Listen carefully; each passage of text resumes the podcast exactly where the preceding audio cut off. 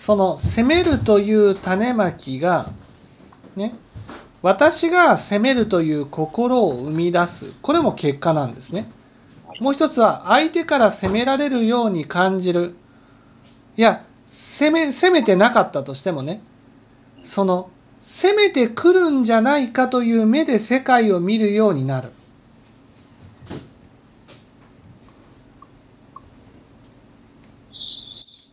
これが結果なんです。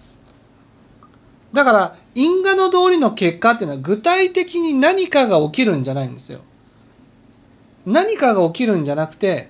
もう常にね相手は攻めてくるのか攻めてこないのかそういうふうに世界を見るようになるっていうのが結果なんです。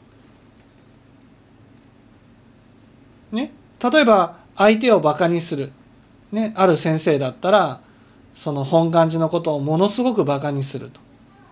ね、そうするとそのバカにされるっていうことがものすごく腹が立つわけですよ。なぜか。なぜかというと自分がバカにするっていう種まきをするとね分別心が起こるんですよ。いわゆる分別心っていうのは世界を2つに分けて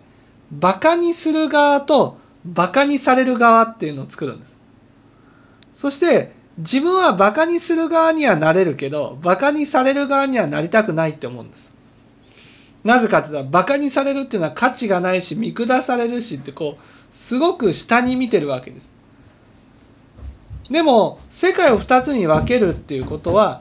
相手がちょっとでもバカにしてきたならば今度自分が下側になっちゃうんですつまりバカにされる側になっちゃう